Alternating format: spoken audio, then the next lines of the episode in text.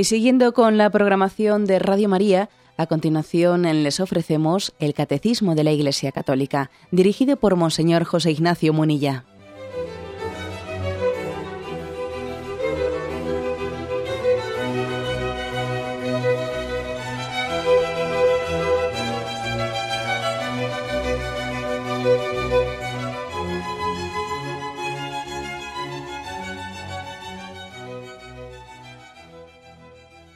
Cordial saludo a todos los oyentes de Radio María. Un día más, con la gracia del Señor, proseguimos el comentario del Catecismo de nuestra Madre la Iglesia. Y dentro del quinto mandamiento en el que nos encontramos, eh, empezamos un apartado nuevo que tiene como título La defensa de la paz. Y en concreto, el primer apartado, aquí se va a hablar de cómo evitar la guerra, etc. La primera parte tiene el título de la paz, sin más, ¿no? Intentado también examinar cuáles son los sentimientos íntimos de nuestro corazón y entendiendo aquello que decía Jesucristo, que es del corazón de donde surgen eh, las violencias, de donde surgen, de donde brota el mal de este mundo, es de nuestro santuario interior, del santuario del corazón, en el que brota la justicia o la injusticia, la paz o el amor.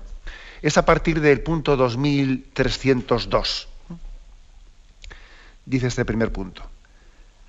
Recordando el precepto no matarás, Mateo 5:21, nuestro Señor pide la paz del corazón y denuncia la inmoralidad de la cólera y del odio. Bien, pues continúa este punto, pero vamos a ir leyéndolo poco a poco para que así no, mezclemos eh, cuestiones distintas. Lo primero que llama la atención es que el catecismo nos remite a la hora de hablar de la paz y a la hora de, ponernos en guardia ante, ante, la cólera, ante el odio, ante eh, ponernos en cólera hasta, esto que solemos llamar a veces pasiones interiores que desembocan al hombre, nos remite a un punto anterior, en 1765, en el que nos hablaba de, de qué son las pasiones.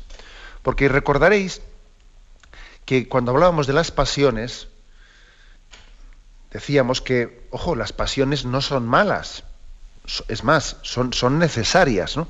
Lo que ocurre es que nosotros, en nuestro lenguaje, pues muchas veces las hemos, eh, las hemos eh, referido a las pasiones negativas. Pero el hombre necesita tener pasión. Otra cosa es que la conduzca mal. Pero la, la pasión es un componente natural del psiquismo humano. ¿eh? Es el lugar en el que el hombre desea eh, sensiblemente ¿eh? y por lo tanto se va a entregar a lo que sensiblemente desea. Dice este punto 1765 al que se refiere el punto que hoy comentamos, dice que las pasiones son numerosas y que la más fundamental es el amor. O sea, que el amor es una pasión, el amor natural, es la atracción que despierta eh, el bien. El bien despierta a nosotros una atracción y entonces la primera de las pasiones es la atracción del bien, que el bien nos resulte atrayente. Esto por lo tanto es algo muy importante, ¿no? Es importantísimo la vida. El amor causa el deseo del bien ausente. Es más, solemos, uno de los problemas quizás hoy en día ¿no? de la vida moral es la falta de pasión la falta de pasión, ¿no? Que, es decir, la falta de sentirse atraído por el bien. Y el hecho de que nos atraigan más pues, tonterías y, y, el bien nos resulte indiferente, ¿no? Este es un problema. Un problema. Hay que tener pasión, pasión por la verdad, pasión por el bien. Y quizás uno de los problemas de nuestra generación, de nuestra cultura, es que lo que debería de despertar en nosotros pasión nos deja indiferentes. Va, va, no, me aburre, me aburre, no, no me atrae. Y sin embargo, lo que no debiera de robarnos la paz, ¿eh? nos saca de nuestras casillas. He aquí, he aquí un problema, he aquí un problema muy evidente. ¿eh? Lo que nos debiera ponernos en pie nos deja indiferentes y lo que no debiera de robarnos la paz nos saca de quicio. ¿eh? Pues esto quiere decir que, que, las pasiones no las tenemos bien conducidas, ¿eh? que no las tenemos bien conducidas. Y, es muy importante educar las pasiones. Muy importante, ¿no? Tener pasión por la verdad. Y, y esto, el mismo Señor en el Evangelio ya nos la advierte en distintos momentos, ¿no? En ese pasaje que dice que nos tragamos un mosquito, mejor dicho, no, que nos tragamos un camello y luego estamos colando un mosquito. Es decir, que igual eh, a algo que debiéramos de darle importancia, pasamos de ello, ¿no? Y algo que total, y, por el contrario, algo que es insignificante, que no debiera quitarnos la paz, resulta que nos saca de quicio y nos saca de nuestras casillas, ¿no? Porque están, porque están las pasiones mal educadas. Mal educadas, ¿no? Y, esto es muy importante, eh, es muy importante. Por eso también cuando las pasiones han sido mal educadas, claro, hay un proceso interior de, de, tener que tener paciencia eh, en la pedagogía que es tremendo, porque hay personas, por ejemplo, pues que son muy pasionales y que pierden la paz y pierden eh, los estribos y, pierden el dominio de sí misma, pues por cualquier tontería, y entonces dices tú, a ver cómo con este, como con paciencia le hago entender, le hago entender que está montando líos y follones por cuestiones que no tienen trascendencia ninguna. Y se enciende de una manera desequilibrada, ¿no? Totalmente desequilibrada. Eso, por ejemplo, pasa mucho en las familias desestructuradas. En las familias desestructuradas se montan líos y hay discusiones por cuestiones que son totalmente insignificantes, ¿no? ¿Quién ha dejado este pantalón aquí? Y esto no sé qué, y esto no sé cuántos. Y allí se monta un lío, pero, pero, pero, vamos, totalmente desproporcionado, ¿no? Y dice uno, pero bueno, pero, pero ¿cómo nos encendemos aquí? Por... Y sin embargo, hay cuestiones verdaderamente fundamentales y esenciales, ¿no? Que nos debieran de importar oye, que papá o mamá están enfermos, vamos a, visitarlos, o esto, o otro, nada, y eso nos deja, indiferentes, ni, movemos un, dedo por ello, ¿no? Eso, que supone, he puesto el caso de, el tipo de discusiones que suele haber en las familias desestructuradas, ¿no? en las que se mata un mosquito a cañonazos y luego a un elefante ni siquiera se, se le dispara una flecha. ¿eh? Eh, ese, ejemplo concreto de lo que pasa en las familias desestructuradas está muy originado por las pasiones mm, no, no, educadas, ¿no? indebidamente eh, educadas. Bueno, pues partiendo de ahí, eh, partiendo de, esta presentación, de que el amor es el amor natural, la atracción por el bien es la primera pasión del hombre, y sin embargo, ¿no? cuando esa pasión cuando las pasiones no han sido educadas en positivo, son otras pasiones las que rigen nuestra vida, ¿no? Dice aquí, recordando el precepto, no matarás, nuestro Señor pide la paz del corazón y denuncia la inmoralidad de la, de la cólera homicidia y del odio. El texto que se nos recuerda es el de Mateo 5.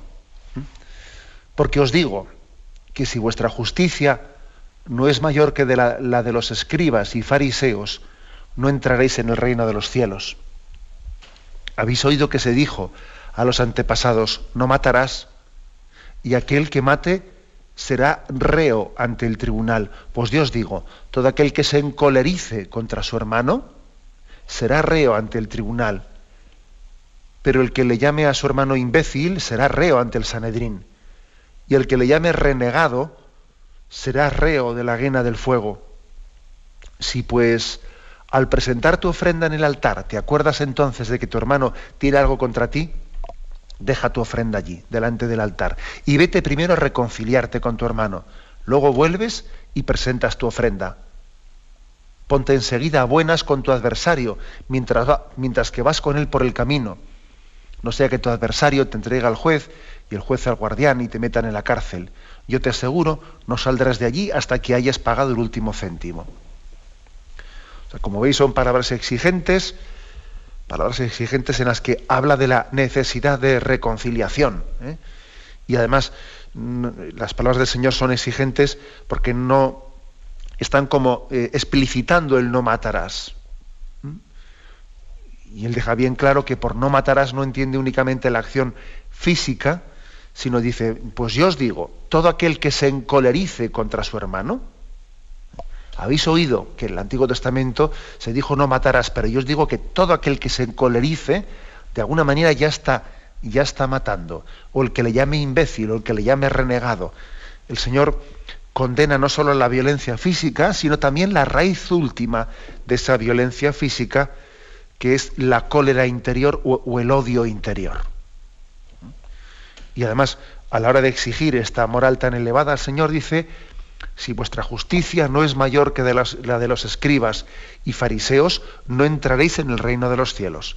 Nos pide pues una justicia, una santidad superior a la de los escribas y fariseos, que de alguna manera se circunscribían eh, al mero cumplimiento de, unas prescripciones del Antiguo Testamento como la de, la de una no violencia, pero eh, todos somos conscientes de que se puede, eh, se puede respetar eh, el precepto del no matarás físicamente, teniendo una violencia interior muy grande hacia, hacia, el prójimo, teniendo una crueldad muy grande, incluso con maltratos psicológicos, con un desprecio interior muy grande. es decir, se puede ejercitar una violencia que puede ser tan cruel o más que la violencia física.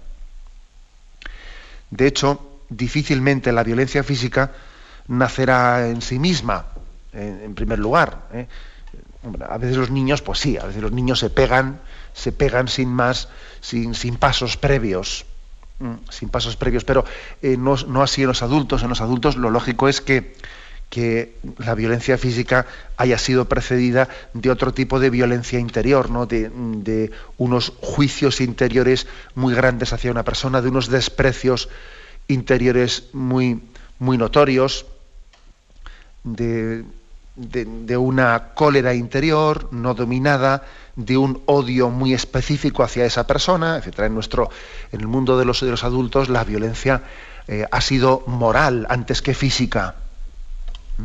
Y ojo, eh, puede ocurrir que en nuestro caso concreto haya violencias morales más graves que las violencias físicas. ¿Eh? Lo que puede ser una persona que llegue muy fácilmente a las manos sin una maldad interior del corazón, eh, tan grande como otro que igual no ha llegado a las manos, pero tiene una maldad interior muy superior, porque su, violencia ha sido mucho más refinada. Eh, no es que se haya dejado llevar por un impulso, sino que la ha fraguado, la ha consentido, eh, etcétera, etcétera. O sea, la violencia interior, moral, pues, o pasional y con una complicidad moral, pues puede ser más, más grave que bueno, que una violencia exterior que en un momento determinado se alguien le ha podido vencer y, igual no tenía todo ese componente interior tan grave. Por esto el Señor nos insiste, ojo, que si vuestra justicia no es mayor que la de los escribas y fariseos, no entraréis en el reino de los cielos. ¿eh? Palabras, pues, como veis, exigentes, ¿no? en las que el Señor nos pide la paz del corazón. El Señor pide esa paz del corazón. Claro, yo sé que puede sorprender esto, pero bueno, pero ¿cómo se puede pedir la paz, no? además como un imperativo, paz a vosotros, vivid en paz, ¿no? que reine la paz en vuestro corazón. Eso, eso puede ser un buen deseo. ¿eh? Yo sé que desde nuestra cultura actual diríamos, bueno, pero eso es, eso es un buen deseo, ¿no? de esos que se expresan en, tarjetas de felicitación navideña, ¿no? te deseo la paz, etc. Pero eso se puede mandar. Eso puede ser un imperativo, como cuando Jesús dice, vivid alegres, sed alegres. Bueno, eso se puede mandar la paz interior, la alegría, etcétera, puede ser, claro, nosotros tenemos una visión en la que, eh, en la que el hombre parece que eh, se deja, o sea, es decir, eh, inevitablemente es arrastrado por unos sentimientos. No, no, es, el hombre tiene que ser dueño de esos sentimientos.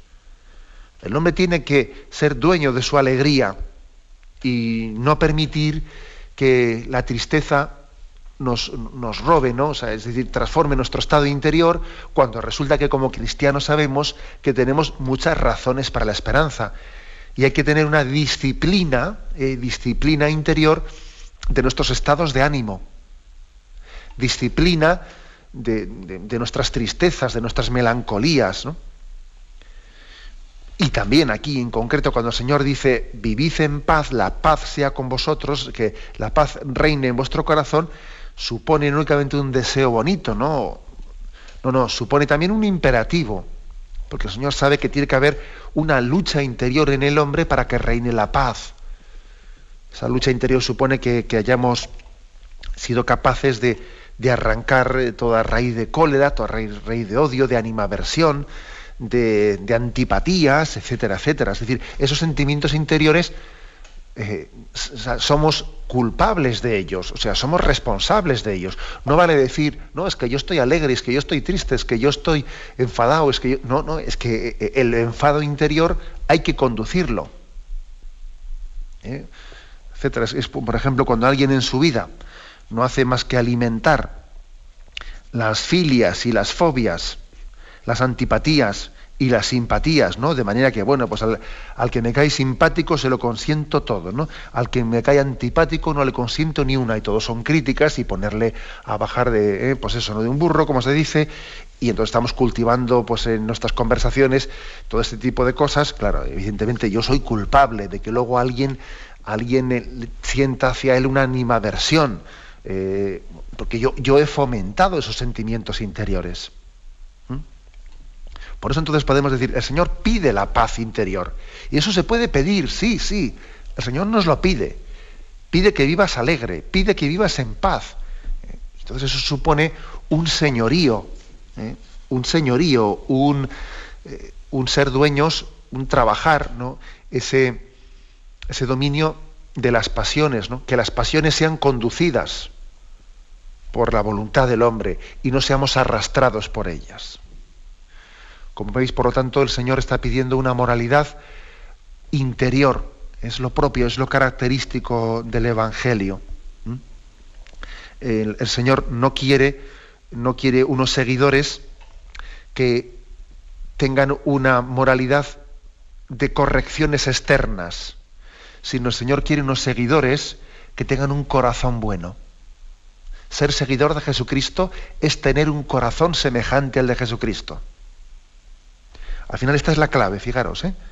El Señor nos quiere con un corazón semejante al suyo, con sus propios sentimientos. Acordaros de ese pasaje del Evangelio que dice, ¿no? Eh, dándonos unos sentimientos, ¿no? Cuando va a hacer ese famoso himno, el cual siendo de condición divina no hizo alarde de su categoría de Dios, hace referencia a los sentimientos, tengamos los mismos sentimientos de Jesucristo, el cual, siendo de condición divina, no hizo alarde de su categoría de Dios. Es decir, nosotros no solo queremos imitar ciertas acciones de Jesucristo, queremos imitar sus sentimientos. Y hasta que no lleguemos ahí no somos cristianos. No, nos hemos quedado en, en algo periférico. Tened los mismos sentimientos de Jesucristo el cual, siendo de corazón divina, bueno, pues esta es una, una, por lo tanto, un ideal de interioridad. Por eso Jesús pide la paz del corazón, porque sabe que la batalla entre la gracia y el pecado está teniendo lugar ahí, en sus primeros estadios, ¿no? en el estadio interior del corazón del hombre. Tenemos un momento de reflexión y continuamos enseguida.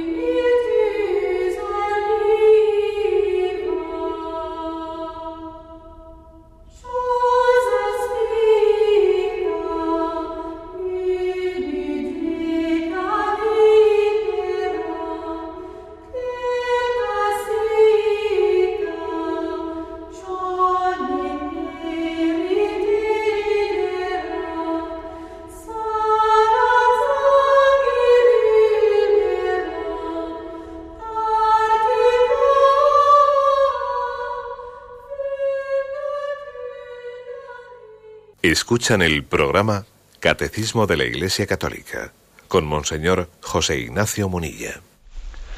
Continuamos en explicación de este punto 2302. Se dice aquí, habíamos quedado en este segundo párrafo, la cólera es un deseo de venganza. Desear la venganza para el mal de aquel a quien es preciso castigar es lícito pero es loable imponer una reparación para la corrección de los vicios y el mantenimiento de la justicia. Es decir, bueno, aquí una matización hace antes de entrar en la explicación posterior. Eh, explicar el término la cólera en un sentido eh, que también puede tener positivo. Lógicamente después vamos, nosotros vamos a centrar más en el sentido negativo del término, ¿no? Pero es verdad que en la Sagrada Escritura en más de un pasaje del Antiguo Testamento podéis, eh, podéis leer eso de que se habla de la cólera de Dios. La cólera de Dios. Entonces dice, bueno, Dios cómo puede tener cólera? Eh, si eso es un sentimiento pecaminoso, no, no, ¿eh? no es decir, claro que también se puede utilizar o entender la palabra cólera en un sentido positivo, que es el que aquí explica. Dice, desear la venganza para el mal de aquel a quien es preciso castigar es lícito. Es decir, es desear eh, la venganza para el mal, no tanto para el malo, eh, cuanto para el mal. Es decir, es un deseo como de, reparación, que, el mal sea vencido, que el mal sea reparado. Así hay que entender, eh, pues cuando se habla de, de la cólera divina, que Dios viendo el pecado de Israel, se llenó de cólera divina y entonces pidió la restitución de la justicia, etcétera, etcétera, etcétera. ¿Mm? Nosotros distinguimos pues estos dos aspectos de una manera muy clara, ¿no? El aspecto eh, de, nuestro mm, rechazo o del odio al mal, y sin embargo no, no admitimos que tal odio al mal pueda ser también dirigido a la persona, ¿no? a, quien ha sido también responsable. ¿no? La famosa frase ¿no? de San Agustín, odia el delito y ama al delincuente, que son dos aspectos distintos. ¿no? Odia el delito y ama al delincuente. Ya sé que esto, que esto a veces cuesta, cuesta llevarlo a efecto y que hay, hay personas que tienen una tendencia en la que una cosa les puede llevar a confundir a la otra. Eso es verdad. Hay personas que, que eso de odia al delito y ama al delincuente, eh, muchas veces eh, enfatizan lo primero, el odio al delito, de manera que eh, pues eso les, lleva a borrar del mapa, ¿no? A borrar del mapa pues, a una persona o sencillamente a, tener incapacidad para amarla. O al revés, personas que tomando pie de que hay que amar al delincuente llevan a justificar sus delitos. Entonces, claro, ni una cosa ni otra, ¿no? Ese equilibrio el equilibrio entre el rechazo de lo que es objetivamente malo y sin embargo la misericordia y la paciencia y el amor ¿no? hacia quien también ha cometido el pecado porque el Señor le sigue amando, que el Señor le da, le da la, oportunidad ¿no? y dice no arranques ese árbol, deja ver, déjalo un año más, a ver si da fruto, etcétera, ¿no? O sea, ese, ese equilibrio que fue, que es el que Jesús nos muestra en el Evangelio, ¿no? que Él no cede en ningún momento ante el mal, ¿no? Mantiene los ideales en, el, eh, pues en su máximo grado. Y sin embargo, manteniendo el ideal en el máximo grado, sed santos como vuestro Padre Celestial es santo, sin embargo, Él también predica la paciencia, eh, predica la paciencia con el pecador. Déjalo, una, déjalo no, cortes el árbol, a ver si para el año próximo da fruto. ¿no? Este equilibrio hay que mantenerlo. Y es un don de Dios muy grande que tenemos que pedir. ¿eh? Hay, yo diría, tipos de personas tipos de personas a las que hay que pedirles que insistan más en, uno de los aspectos o en el segundo de los aspectos. ¿no? Hay personas, por ejemplo, pues que tienen una tendencia, como diría yo, de bondad, eh, bondad natural, que mm, hay que decirles al mismo tiempo que no, se, no sean manipulables. O sea, que por ejemplo tienen una tendencia eh, así que les resulta muy fácil, muy fácil el, el entregarse, el amar al delincuente, pero con un tipo de, bondad natural fácilmente manipulable, que les puede llevar a justificar lo no justificable. Y al revés, Hay otro tipo de personas que tienen un carácter, digamos, más duro interiormente, ¿no? Más duro, más fácil y más pronto para el juicio, ¿no? Que ven claramente quién ha obrado mal, pero tienen una tendencia dura de, juzgar a esas personas y quizás de, de, ver que ese mal que han cometido pues les hace despreciables. Y entonces hay que decirles, cuidado, que tu sentido de justicia no te lleve a despreciar a nadie. Y tenemos que pedir a Dios ¿no? ese don de ese equilibrio. Yo creo que todos solemos tener más peligro por uno aspecto o por el otro. O por el eh, por mm, la tendencia a la inmisericordia, la tendencia que, digamos, por despreciar el, delito, despreciemos al delincuente, o por la otra tendencia. La primera la llamaríamos la tendencia inmisericordia, ¿no? Y la segunda tendencia, pues es la, yo diría la tendencia relativista, la que está hoy en día más, si queréis, eh, yo diría en uso, ¿no? La de justificarlo todo, ¿eh? la de un buenismo. Bueno, hay que querernos todos, hay que tener paciencia, luego al final todo es justificable. No, bueno, pues ni, ni tendencia inmisericordia, ni tendencia relativista, ni una cosa ni otra. Y es así, y esta es la belleza del cristianismo que es capaz de mantener los dos ideales al mismo tiempo, sin que uno haga sombra al otro o nuble al otro. Un ejemplo concreto que yo pues, he vivido por aquí pues, últimamente, ¿no? Pues que lo comparto con vosotros, que es el siguiente, ¿no? Con motivo de que la diócesis, pues habíamos puesto en marcha el llamado proyecto Raquel, del cual ya hablé, tuve ocasión de hablar, ¿no? aquí en, este programa, Proyecto Raquel, que por, si acaso un oyente no lo escuchó, pues está muy extendido en otros lugares, especialmente de Estados Unidos, que es el proyecto Raquel que ayuda a las madres que tuvieron, que abortaron, que su día tomaron la, decisión de interrumpir su embarazo y, acabar con la vida de sus hijos, y entonces cometieron aquel grave pecado, pero claro, luego la vida, la vida, pues les ha, les ha dado la vuelta y están profundamente dolidas en su corazón y no se perdonan a sí mismas lo que en un tiempo hicieron, ¿no? Y hasta tienen un, riesgo muy grande de autodesprecio y de, perder la esperanza y de entender que, su vida ya no tiene sentido porque cometieron un pecado muy grave y no, terminan de perdonarse, etcétera, etcétera, etcétera, ¿no? Bueno, pues también eh, pusimos en marcha ese proyecto Raquel, queriendo decir que también la Iglesia quiere dar una, una palabra de esperanza a quien cometió ese pecado, ¿no? Y bueno, pues estaba diciendo que cuando hemos presentado este proyecto me ha llamado mucho la atención, me ha, llamado poderosamente la atención que en algunas entrevistas que he tenido pues, en, medios de comunicación así locales, en algunas televisiones locales, te llama poderosamente la atención comprobar cómo eh, esto sorprende, esto sorprende, porque algunos se han hecho una imagen de que la Iglesia Católica, al defender pues, el valor de la vida como algo incuestionable y, ser, y al ser eh, una batalladora contra el aborto, se piensan algunos, se piensan pues, que la Iglesia tiene eh, esa defensa de la vida, esa costa de ser inmisericordia y de, y, de excluir totalmente a una persona que haya cometido ese pecado del aborto y a no darle ya ningún tipo de, oportunidad. Dicen, no, no, eh, mire usted, vamos a ver, y oiga, pero ¿qué pasa? Esto del proyecto Raquel es que entonces la Iglesia Católica ya no, no, tiene esa posición totalmente contraria al aborto. No, no, la tenemos totalmente contraria, pero una cosa no quita la otra. Odia el delito y al delincuente.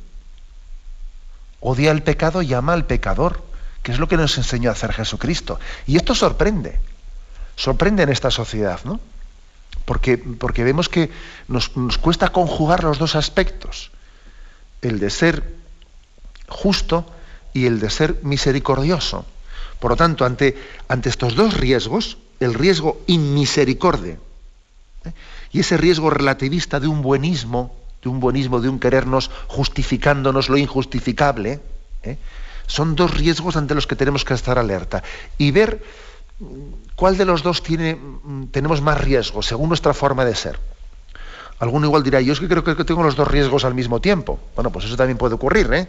que los dos riesgos no, nos estén ocurriendo, ¿no? Como aquel chiste que creo que ya lo conté en una ocasión, aquel chiste que se dice, ¿no? Que era uno, era uno tan gordo, tan gordo, que se caía de la cama a la vez por, los dos costados, ¿no? Bueno, pues algo así nos pasa también, que podemos estar pecando de, ser inmisericordias por un lado y ser relativistas al mismo tiempo por el otro. Y parecen dos pecados contrarios, pero a veces podemos pecar de las dos cosas a la vez, ¿no? Por lo tanto, este punto 2302 eh, nos insiste, sí, eh, tenemos que enfatizar el, el, deseo de, dice, de venganza, pero la venganza no contra, no contra el hombre sujeto del pecado, sino contra el mal, pidiendo su reparación y pidiendo la justicia, ¿eh? pidiendo la justicia. Si la cólera llega hasta el deseo deliberado de matar al prójimo o de herirlo gravemente, es decir, si la cólera no es contra el mal, sino contra las personas deseándoles mal, entonces es un pecado grave, claro. Acordaros, por ejemplo, el gesto de Jesús que vuelca la, mesa de los cambistas y, expulsa a los mercaderes del templo, ¿no? Aquel gesto de cólera del Señor. El Señor no despreciaba a aquellas personas. Hizo aquel gesto de cólera como reparación ¿eh? de aquella injusticia, de aquella falta de respeto a la casa de Dios. Pero, mm, pero podía ocurrir que otro, otro distinto a Jesucristo, hubiese hecho el mismo gesto, pero pecando no lo hubiese hecho de una manera santa como lo hizo el Señor, sino lo hubiese hecho con deseos malos hacia los que estaban allí, deseándoles el mal ¿eh? y con una cólera, con una cólera que no brotaba del amor y de la santidad como fue el, como fue el caso de Jesucristo. En este segundo sentido es en el que dice aquí Mateo 5:22, todo aquel que se encolarice contra su hermano será reo ante el tribunal. Y además, fijaros aquí lo que dice, aquí habla de pecado mortal, ¿eh? que a mí me ha llamado la atención cuando lo he leído. Dice, si la cólera llega hasta el deseo deliberado de, matar o de herirlo gravemente, ¿no? constituye una falta grave contra la caridad, es un pecado mortal. ¿eh? Cuando la cólera nos lleva a desear lo, lo peor para el prójimo. ¿no? Y cuando ese deseo no, no es me, ha pasado por la mente, me ha pasado por la cabeza, sino yo lo he hecho mío, ¿no? Me ha adherido a ese deseo diciendo le deseo el mal a una persona, ¿no? Es un pecado grave, es un pecado mortal, dice aquí. ¿eh?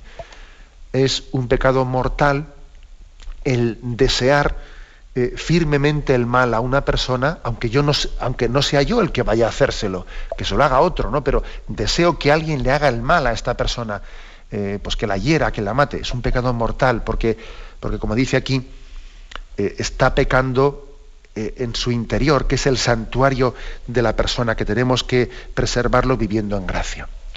Tenemos un momento de reflexión, continuaremos enseguida.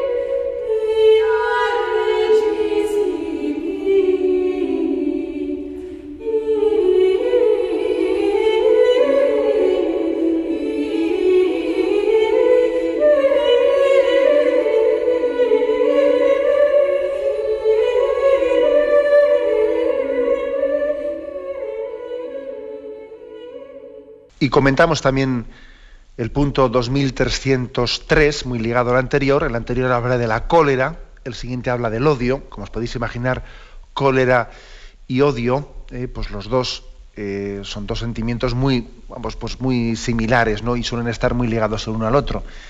Dice el 2303, el odio voluntario es contrario a la caridad. El odio al prójimo es pecado cuando se le desea deliberadamente un mal un odio al prójimo es un pecado grave cuando se le desea deliberadamente un daño grave. Pues yo os digo, amad a vuestros enemigos y rogad por los que os persiguen, para que seáis hijos de vuestro Padre Celestial.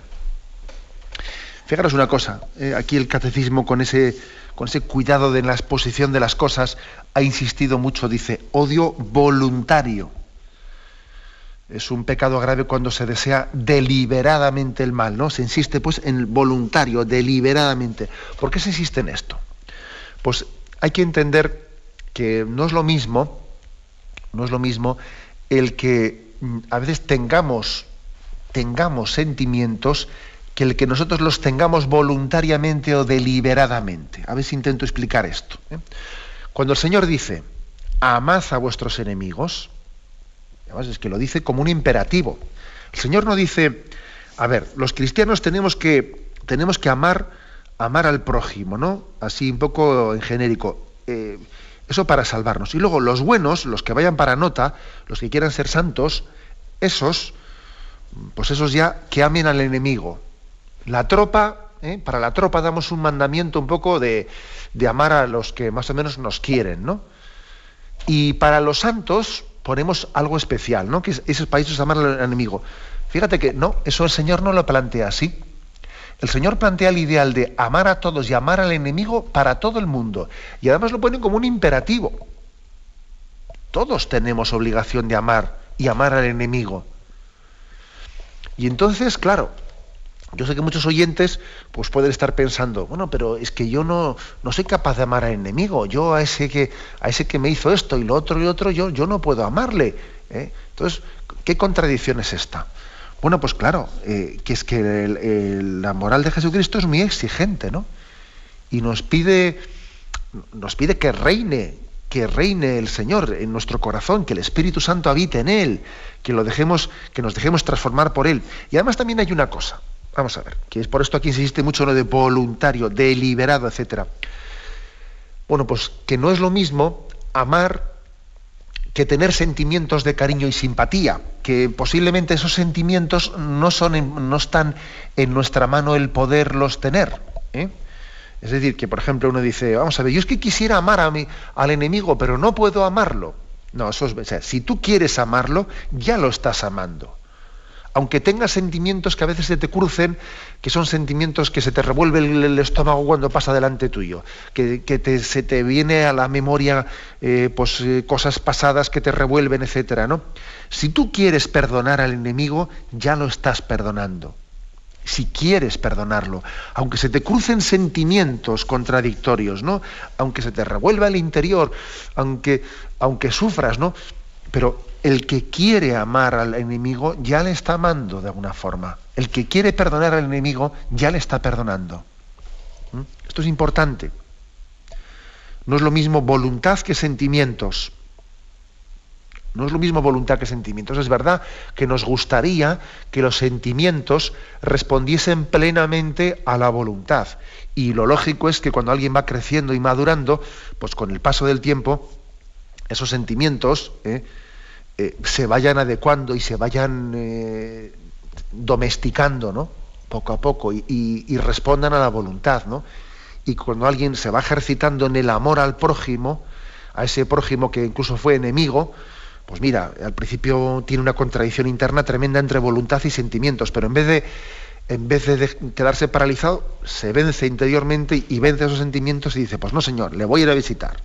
Pues no señor, le voy a felicitar pues venga, voy, voy y me venzo interiormente. Y a base de vencerse, poco a poco va educando esos sentimientos de rabias interiores, esos sentimientos de contradicción. Pero entendamos bien, ¿eh?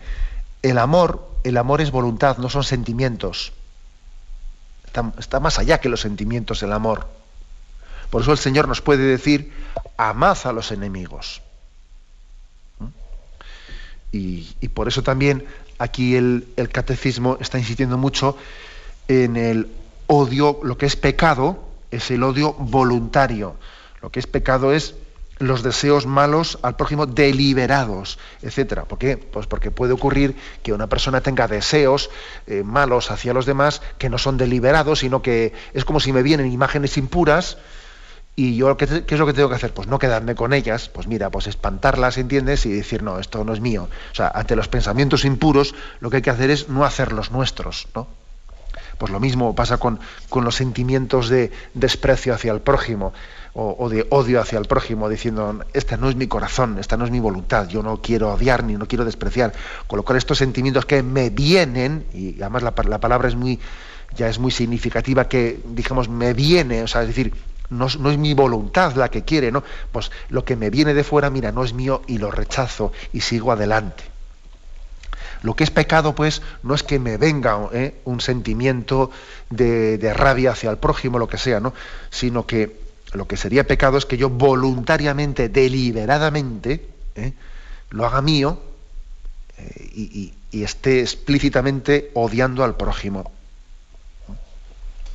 Pero es, frecuente que exista esta lucha, que os estoy un poco describiendo, entre voluntad y, sentimientos. ¿Cómo podíamos ¿no? intentar vencerla? Claro, seguro que uno dice, bueno, vale, pero eh, a mí me gustaría que mis sentimientos respondiesen a mi voluntad. Nos gustaría a todos, claro. Pues eso es una tarea, una tarea a la que, que, seguro que el Señor nos irá dando la gracia poco a poco, ¿no? Pero yo creo que muchas veces el primer paso, el primer paso es decir, yo, vamos a ver, yo quiero perdonar a, mi enemigo, ¿qué hago? ¿Cómo puedo yo? Bueno, pues yo muchas veces suelo dar el consejo. Lo primero, reza por tu enemigo, entre comillas. Reza por ese al que has, has, odiado, al que odias, o te cuesta dejar de odiar. O sea, ora por él. Y cuando se ora de verdad, se está deseando el bien de esa persona. Cuando uno dice, Señor, cámbiale el corazón. Señor, te pido que, que me enseñes también a verle como tú le ves. Porque tú a esta persona, tú le quieres y es hijo tuyo. Entonces, si tiene un sitio en tu corazón, ¿no va a tenerlo en el mío? Yo te ruego por él. Te ruego para que viva conforme a tu voluntad. Y de paso yo también, claro. Yo también, quien, quien reza así al Señor, quien reza así, ya está perdonando. Aunque después de haber rezado se le revuelvan los sentimientos y, y tenga sentimientos contradictorios, pero ya está perdonando. Al odio se le vence así. Al odio se le desea, se le vence deseando el bien a esa persona. Te deseo a Dios, te deseo lo mejor que puedo desearte, que Dios esté contigo, que tu vida sea conforme al corazón de Dios. En este sentido, ¿eh? como veis, no nos, eh, Jesús nos dijo, amad a vuestros enemigos y rogad por, los que os persiguen. O sea, que, esto que he dicho yo no ha sido nada original al dar este consejo, es que Jesús nos dijo, rogad por los que os persiguen. Claro, cuando una persona dice, yo no quiero rezar por, los que me persiguen, yo no quiero rezar por los que me odian, claro, tú sí tienes un grado de culpabilidad porque tú no quieres perdonar, tú no quieres dejar de odiar. O sea, tenemos que pedirle al Señor que nos dé la gracia de rogar por los que nos persiguen, orad, orar por ellos, ¿no? Dice, amad a vuestros enemigos, rogad por los que os persiguen, para que seáis hijos de vuestro Padre Celestial. Porque mira, mm, resulta que tu Padre es el mismo Padre que el de ese con el que tú tienes un problema. Y ese con el que odias, resulta que tiene el mismo Padre que tú y la misma Madre que tú. Tú fíjate, ahí hay, hay, un problema, hay un problema muy serio, ¿no? ¿Cómo puedo yo odiar a quien tiene el mismo Padre y Madre que yo? Luego tendré que orarle a ese Padre común para que haga las paces entre nosotros, ¿no? La primera, pues, la primer, el primer, eh, yo diría, sí, el primer paso, ¿no? Pues para superar el odio es la oración por la persona a la que odiamos. Cuando alguien es capaz de hacer esa oración sincera, ya está perdonando, ya ha comenzado el proceso de sanación en su interior. ¿eh? Como veis, pues este punto 2303 donde ya se concluye un poco lo que hemos dicho de la cólera y del odio, pues eh, introduce un tema que es, eh, claro, la, educación de, nuestros, eh, de nuestras pasiones, la educación de nuestros sentimientos, de nuestras imaginaciones, que no siempre eh, las tenemos mm, bien, bien integradas, ¿no? Pero sin embargo es la oración, la oración es sanante. La oración es sanante cuando la, cuando la ejercitamos según ese mandato de Jesucristo. Orad por los que os persiguen, rogad por ellos, amad a vuestros enemigos. Vamos a pedir al Señor ¿no? y a la Santísima Virgen la gracia de, de ejercitarnos en esta oración sanante y además intercesora. Esta oración sana al que la hace e intercede por la persona a la que le está dirigiendo a Dios, ¿no? Las dos cosas, ¿no? No sé si la persona por la que yo estoy rogando se dejará transformar por Dios. Pero yo haciendo esta oración, por mi enemigo, yo ya me estoy sanando, que ya es mucho, ¿eh? ya es mucho. Bien, lo dejamos aquí y damos paso a la intervención de los oyentes. Podéis llamar para formular vuestras preguntas al teléfono 917-107-700. 917-107-700.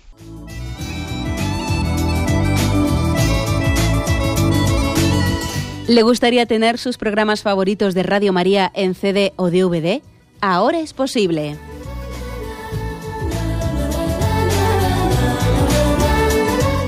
Le sugerimos que primero se informe en qué formato de audio lo puede escuchar en su equipo, DVD o CD, teniendo en cuenta que no todos los lectores de CD pueden reproducir el formato digital MP3 en el que enviamos nuestros programas. Y luego, si quiere en su casa esos programas que tanto le gustan, solo tiene que escribir una carta a Radio María, Paseo Lanceros 2, primera planta 28024, Madrid indicando si lo quiere en CD o DVD y cuántos programas. También le rogamos que escriba su nombre, dirección y no se olvide de facilitarnos un teléfono de contacto para cualquier duda que nos surja.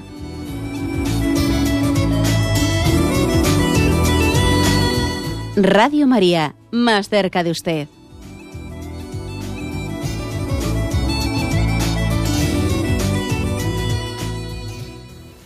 Escuchan el programa Catecismo de la Iglesia Católica con Monseñor José Ignacio Munilla.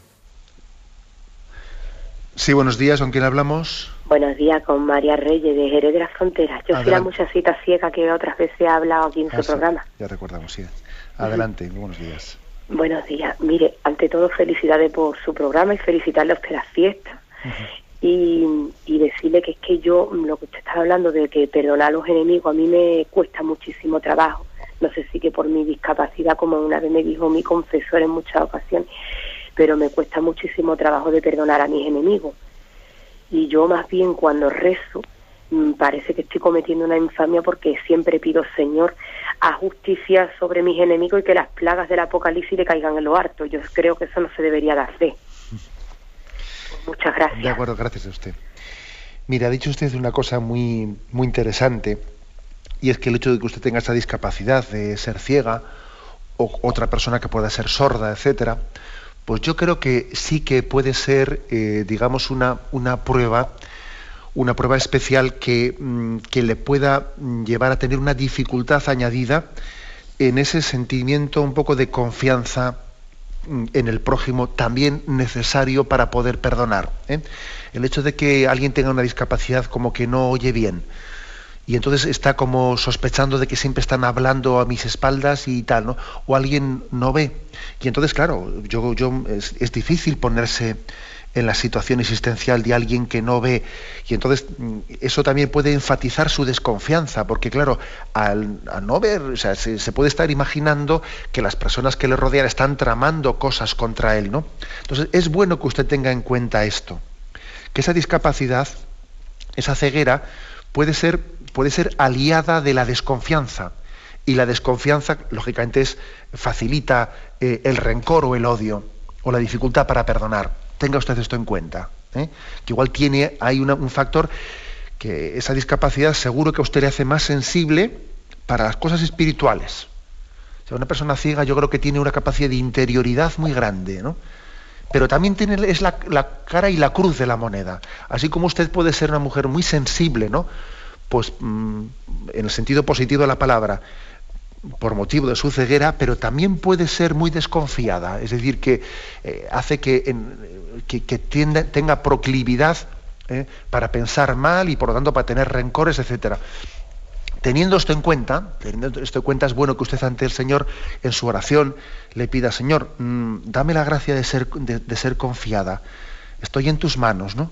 Y me fío de ti y por lo tanto, fiándome de ti, me es más fácil amar al prójimo. Como usted decía, ¿no? Pues no pedirle que le caigan las plagas, ¿no? Sino, Señor, tú les amas, enséñame a amarles como tú les amas, ¿no? Yo le doy estos consejos y creo que, em, lógicamente, estoy un poco imaginando lo que ocurre un poco en su interior, ¿no? Pero creo que esto es bastante, bastante probable que ocurra, ¿no? Cuando existe un tipo de discapacidad como esta. Adelante, hemos pasado a un siguiente oyente. Buenos días. Mm, buenos días, padre. Mm, mire, yo quiero, a ver si me sé expresar con cortito y, claro, mm, a mí lo que me preocupa es cuando, cuando sientes una rabia tremenda por, por una injusticia muy grande que hacen a personas muy queridas por ti, incluso a veces incluso a ti mismo, pero sobre todo a personas muy queridas y muy cercanas. Y por una parte rezas por esa persona que se está portando tan mal, pero no es una hipocresía. A veces me pregunto, ¿no es una hipocresía rezar por esa persona y lo haces sinceramente y bien? Y sin embargo, cuando ves su actuación, te entra una rabia que, que, le insultas por dentro, por fuera, le pones a, bajar de un burro y, y, deseas que lo que está haciendo que es malo le salga mal y, y, le salga el tiro por la culata, como vulgarmente se dice. Y, y, así, pues a lo mejor llegue a ver lo, mal que se está portando o por lo menos que le salga mal y que sea como una, una revancha contra, contra el sufrimiento que está causando a su alrededor. No sé si me explico. una palabrita le, digo que se me ocurre en este momento. Usted ha dicho una cosa interesante y es que se ha referido a los, a los casos en los que uno igual siente reacciones de animaversión o de rencor o de odio a, personas que, le han hecho mal daño no a usted, sino a seres queridos, a personas cercanas especialmente. Esto, esto es importante, porque a veces nos es más fácil, ¿eh? sobre todo el instinto materno. El instinto materno es un instinto que a veces por amor a, las, a los hijos tiene el riesgo de odiar a quien haga algo a mi hijo. Mira, si me hacen daño a mí, pues yo lo perdono más fácil, ¿no? Pero como me toquen a un hijo, como me toquen a un hijo, ahí sí ya que pierdo los papeles, ¿no? Hay que estar en guardia a esto, porque, eh, porque la madre, las madres tenéis, pues yo diría, pues un don muy grande, pero que tiene también cara y cruz, como le decía yo a la oyente invidente, ¿no? Que también tiene una cara y una cruz. Pues aquí es lo mismo. También la madre tiene, tiene en ese instinto de maternidad un don y una capacidad de amor muy grande, pero tiene una cruz, que es que a veces el amor carnal, el amor carnal eh, puede llevar también a, pues, a, defender de una manera incorrecta, que es que por amor a mi hijo eh, odio a quien le haga algo a mi hijo, ¿no? Ojo a eso. ¿eh? Hay que estar atento a que nuestro instinto de maternidad no nos desequilibre. en este sentido de, dividir el mundo entre filias y fobias, los que con mi hijo tengan un problema, los, los que no lo tengan, ¿no? Bueno, y yo, mm, hecha esta precisión, pues le diría al oyente que, no se desazone. Yo creo que lo que tiene que hacer es orar, que es lo que está haciendo, ¿no? Orar y orar con constancia, etcétera, y, y no desazonarse porque después de haber orado parece que tiene unos sentimientos totalmente contradictorios con los que ha, intentado eh, fomentar en su oración. ¿Eso qué quiere decir? Pues que hay que tener paciencia con nosotros mismos, continuar orando y no escandalizarnos de nuestras contradicciones interiores, porque tenemos un hombre viejo en nuestro interior, ese hombre carnal, que se agarra a ese instinto que yo le decía de amor carnal, ¿eh? y entonces tenemos que quererles a nuestros hijos intentar que nuestro amor sea más espiritual que carnal hacia nuestros hijos, para que así los sentimientos hacia las personas que les hacen algo, pues sean también ¿eh? unos sentimientos que no nazcan de nuestra carnalidad, ¿no? de defender a mis cachorros, que es un poco lo que yo quiero, quiero decir aquí, ¿no? Por defender a mis cachorros saco las uñas, ¿no? Que no, que el amor hacia nuestros hijos tiene que ser más espiritual que carnal y así también nos ayudaremos a cómo reaccionar frente a, bueno, pues a las personas con las que puedan surgir roces en la vida. Adelante, nos pasa un siguiente oyente. Buenos días. Buenos días, Buenos días, sí, le escuchamos. Enhorabuena por su forma de explicar las cosas tan sencillas. adelante. Mire, la pregunta no, no está relacionada con eso, con este tema, que, con lo que voy a preguntar, pero como al principio he mencionado la palabra guerra, y yo tengo una necesidad interior de saber lo que le voy a preguntar. Y el otro día se lo preguntaba a un sacerdote y no me contestó nada. Entonces es sobre la guerra de Israel y Palestina. Y voy a ir, voy a ser concreta. ¿Cómo, cómo ve la Iglesia la postura de Israel? Esos ataques tan desmesurados a, a Palestina. Mm. Eh, es que yo no puedo justificar esa, esa actuación. Me parece que no tiene ninguna justificación. ¿Qué opina usted sobre ello? Ya sé que es una pregunta muy difícil. De acuerdo, aunque sea brevemente, le respondo. Eh, vamos a tener dentro de poco, en cuanto que terminemos este apartado de ahora de la cólera y el odio, luego vamos a entrar en el catecismo en tema de evitar la guerra. ¿eh? y allí pues podríamos hablar con, se van a hablar de muchos más criterios. Pero bueno, está claro que desde nuestro punto de vista, punto de vista cristiano, ninguna de las dos posturas son justificables, ¿eh?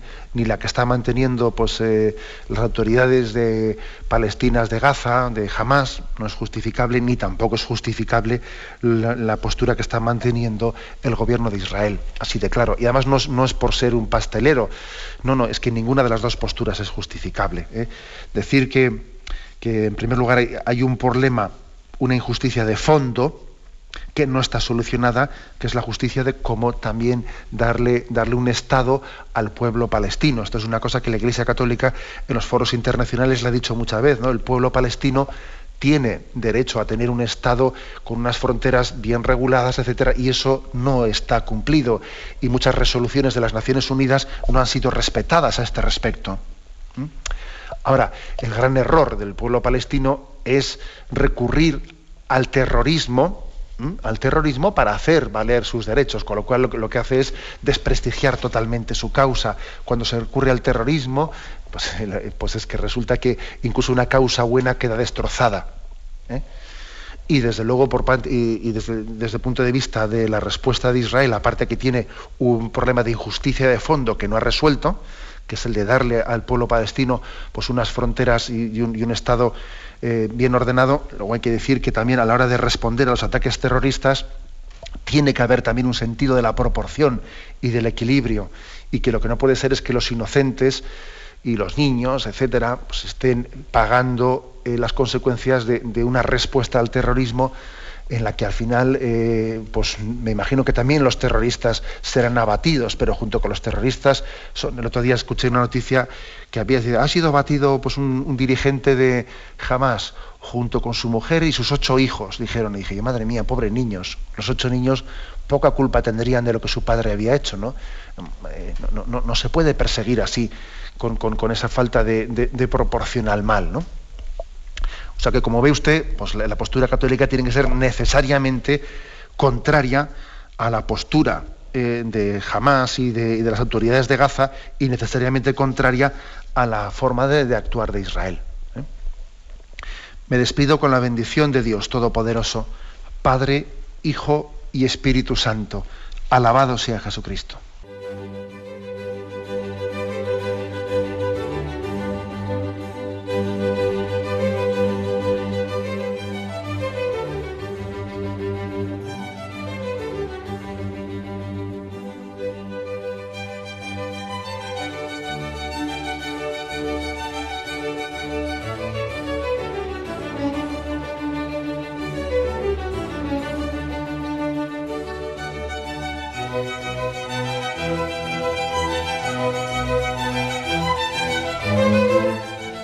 Podido escuchar en Radio María el Catecismo de la Iglesia Católica, dirigido por Monseñor José Ignacio Munilla.